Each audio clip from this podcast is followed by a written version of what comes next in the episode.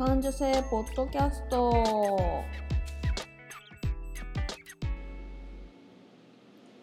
い。今日のポッドキャスト感受性ポッドキャストはゲストをお呼びしています。ゲストは保育士をしている私の友人きとちゃんです、きとちゃん自己紹介よろしくお願いします。はい。えっ、と森の中で、えっ、と園舎のないとこ気楽な感じでいや言ったね保育士をしております。はいはいちゃんです。はい、よろしくお願いします。は このポッドキャストは、はい。あの友人の中でう、ん。ひとちゃん以外に言ってないんです。やってる。はい。始めようかなははい。言ってたけど、うん。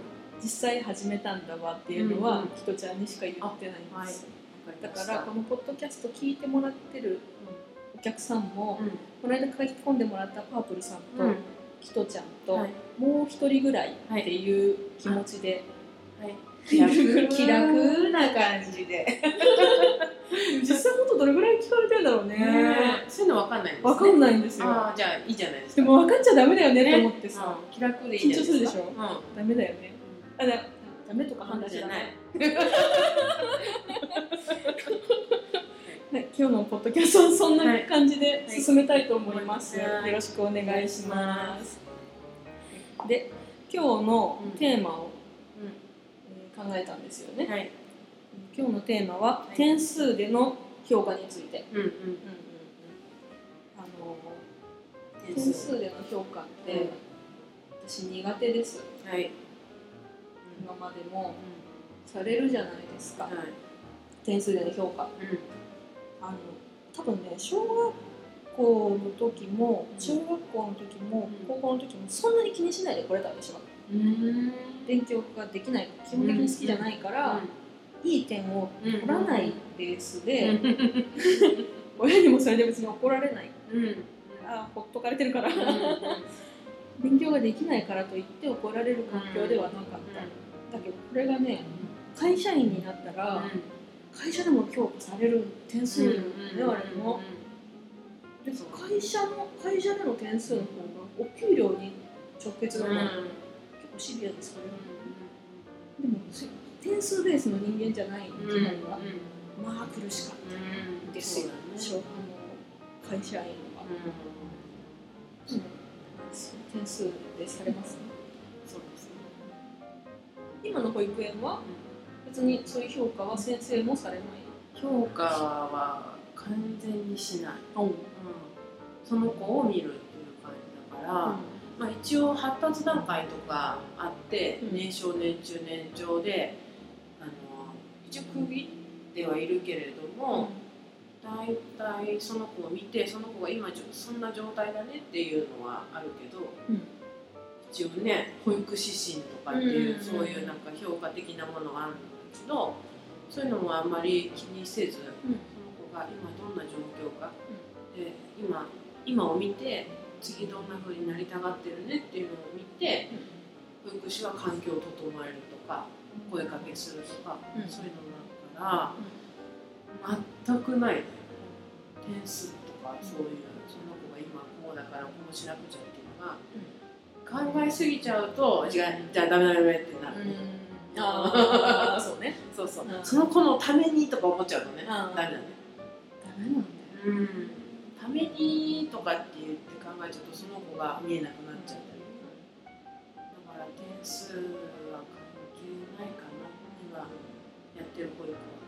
それは保育士さん1年目の時にはそういうことを思ってた、うーん。とね私はうんあの担任を持ったことがなくって、うん。それは昔は担任持ったことがないっていうのでちょっとあんまりいい風に取ってなかったんだけど、自分の中で。でも今こうやって保育して今も担任とかいう制度がないんだけど今,、ん。今の保育園でみんなで保育してるからうん。面白いでしょ、そういう担任とかっていうまあ一応そんな感じの人はいるけどリーダーみたいな人はいるけどでもそこまであのきつい担任っていう制度じゃないんだけどそういうふうな目から見れる今状況にいてこの今までの経験値がこう全てじゃないというかさ、なんか担任持ってなかったですっていうのは強みになるなってこと。うん。うん逆に。うんなんか担任だとさやっぱりその評価っていうのがうん。うん出てきちゃうんだよね。つけないといけないね。うんうん、記録とかその子一人一人の記録とかっていうのはあるんだけど発達段階とか。そういうのをやった記憶があると自分自身が過去にそういうふうに評価をしてきたっていう記憶があると次の子供にもそういうふうにしちゃうしちゃうよね。からそれは。さっきのさあの評価されないベースだったっていうあその私も保育士として一人の人としてこう子供たちと接してこれたパートとかね。そういうのでやってこれたっていうのはすごく今はすごく幸せだと思ってる。幸か不幸っていうのはその時のスタンスで大きく変わるね。ね。自分の心のさ、よしと思うことと、うんあしと思うことが、環境が変え変わるっていうか自分の環境を変えるっていうことでだいぶ変わるってことあるね、うん。捉え方が。うんいいことに変わるっていうことはあるね、マイナスなあの旗から見ればうん。社会から見ればマイナスなことも、自分から見たらうん。すごくいいことだとう。ん。今のその野外保育に至った経緯っていうのは、まあね、うん。それは面白くって、うん私はあのその団体の代表の人に「来る?」って言われて、それもす私の経験とかを見てあの決めたんじゃなくてその人はね、私とのフィーリングで、うん私を見て「来る?」って言ってくれたから、あのそういう評価の仕方ってされたことがなかったのね、私も。えと思って。そうだよね、うん。自分自身を見て、うん。ああなたの人柄が欲しいっていうことだよねきっと、で一応保育士っていうのは多分知ってたと思う。多分だよ、うん。そこも多分なんだよ。で聞いてみたの、うん。どうして私を呼んだんですか?」そしたら「何かいいことが起こると思ったんだよね」って言われた。あそういう人かと思って。そうそう。私も気軽になんかこう私をこう見てくれたんだなって泣いちゃうかもしそうそう。そう。だからあの飛び込んでみたしまた保育あのしばらく休んでた時期もあったけど、その保育士としての仕事をね。そう。でもやっぱりねその時にもパートだったけど、あの自分の中での転職っていうかさうん。すごい面白いなって思ったのはやっぱ保育士だった。それは子供を育てるっていう意味で、の育てるっていうかね、子供がね育てるっていう意識がなかったね、逆に。すごい面白かったのなんかこういろんなことができたり純粋だったり。子供が、そう。人ってあ小さい時ってこういう風なんだってうん。逆になんかこう教えてもらったっていうかさ、でこういう考え方をすればあいいんだとか、うん。全部教えてもらってるばっかり。子供を見て、教えたことなんて折り紙の折り方ぐらいで、なんかこう人としてとかこう育つとかっていうのは全部教えてもらってる気がする。だから楽しいね。そう思うと子供ってやっぱり生まれた時からうん。その人の個性がやっぱりあって、ある程度生きるスキルって持って生まれてきてるようだね。ね。私もそう思う。最近本当に思うあのそぎ落とされちゃってるんじゃないかなって、良いものがね。そぎ落としとかあの埋められるとかそうだね。ギュギュッッととね。うんうんうん固まる。そうそうれねももったいないっていう言い方あんま好きじゃないけど本来の姿が一番美しくって、うん。一番面白くっていい素敵なのになんで社会に出ちゃうとさあの一斉的にさうん。確一的にされちゃうんだからさ、その一人一人のいいことがさ見えなくなるっていうか隠隠されちゃうっていうかさ。それが良しとするでしょうね皆さん。それはねあんまり。なんか怖いのかなっていう気がする、うん。あの子供がどう育っていくかわかんないから、それは素晴らしいことなのに、怖いって捉えちゃうと、人と同じ方が世の中に出やすいだろうっていうもしかしたらうん。親心が働くのかねな。んかこうそうだろうね。な、うん、なんかもうさうん。私ここまで来ちゃうとさ、うん。他の人と同じあの社会のベースでは生きられないからさ、あのなんかうんなんかねだからもっと絵の方に力を注いだうん。幼少期を過ごせていたらもっと絵に対して素直にとか表現に対して素直になれたのかなっていうような気もするんだけど親としてはこのままこの子絵ばっか描いてたら紙が買えないかもしれないっていうお金が絵描きで食える人はやっぱり少ないから親の心として絵描きは食えんでやめろって言われた。それがショックで絵描きにはなれないと思ったんだけどだから怖さなのかな。私子育てしたことないからわかんないけど。そうだね。自分のさやっぱり生きてきたものがあるじゃん親としてはさ、こう経験があって。それをやっぱり子供って超えるよね。絶対に超えるし違うものだからさ、うん。親も子も。だけどやっぱり親としてはさ自分が産んだ子とかさ、自分のっていうものがなんかこうあるんだよね。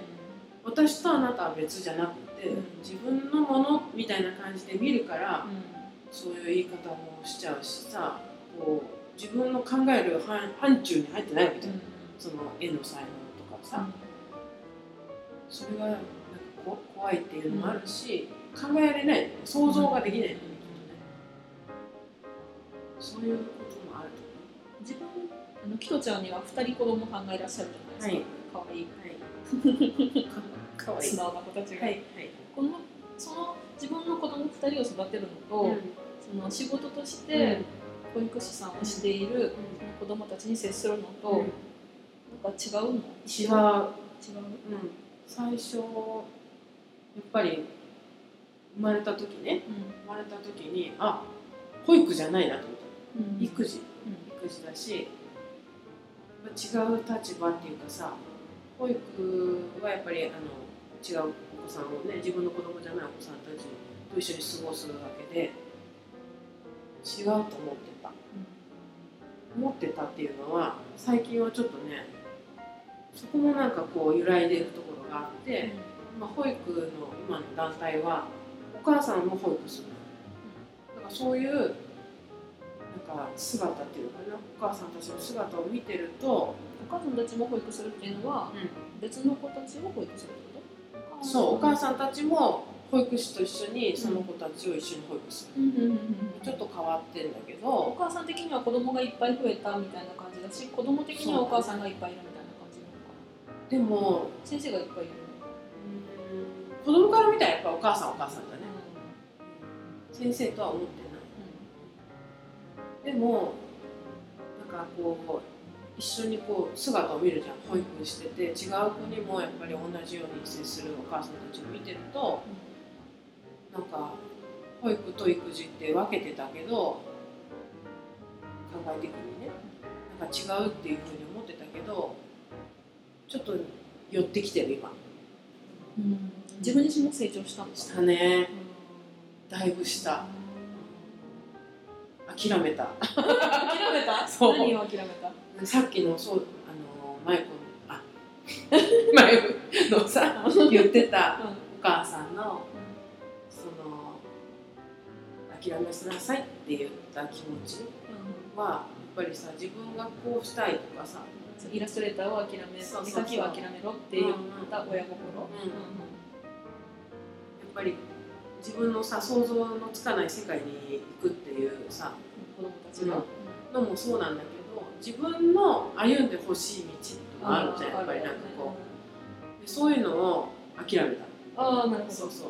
見えなくていいってことにしたんだ。うん。その自分自身もさここから10年どうして生きていこうと思ったり、計画を立てたりとかしたり、なりたい自分っていう目標をつける、自分自身のことを考えるけど、子供たちの今後どうしようを見定めるみたいな見るのも絶対あると思うんだけど見えんくってよしと思ったそうそう。んうん。子供たちが見たいように自分も見てあうげるみたいそうなそうそうそうそう。あなるほど。だいぶ成長したでしょ？うんそうしてそうやって考そえると。れなかなか無理じゃない？無理と思うもすごく難しいことだしできないかなって思ってた自分にも。そんなあのいろんなさ素晴らしい保育士さんとか素晴らしい教育者の人たちはさそうやって言うけどさ実際自分の子供にそうやってやれるかって言ったらやっぱり心配と不安とやっぱり幸せになってほしいからどうしてもさこう障害とかがあればそこにあるよって言言っちゃいたいんだよね。だけどそれはその人の歩く道なんだから障害があったとしたらどう乗り越えるかは自分じゃん、ね、知ってるけどでも見つけるのはやっぱり自分だし歩いてるのも自分だしさ。自分の方法をね。そうそう。そういうのを見ないっていうふうにするっていうと難しいけど、そうねなんて言ったら寄り添うって言い方になっちゃうんだけどさ結局転ばぬ先の杖を。そう。うちの母親もねうんうん。すぐ口出しする、うんうんうん今でも。うん。それがうっとうしいの。うん言っといてほしい。だからそのぐらい難しいことだし自分自身が辛かった経験とかがあるからやる。ん。だよね、ね、うん、少しいって感じなんだよね、ね。うん、それがでできたらいいのにと思うんだけど結局根っこの方をやっぱり支えてやるしかないんだって気がついたの。自分たちがこうやって払いのけて「行け今行け」っていうんじゃなくって、その行ける力を育てるっていうことをしなくちゃいけないって思った。そしたら変わった。感受性ポッドキャスト第9回後半に続きます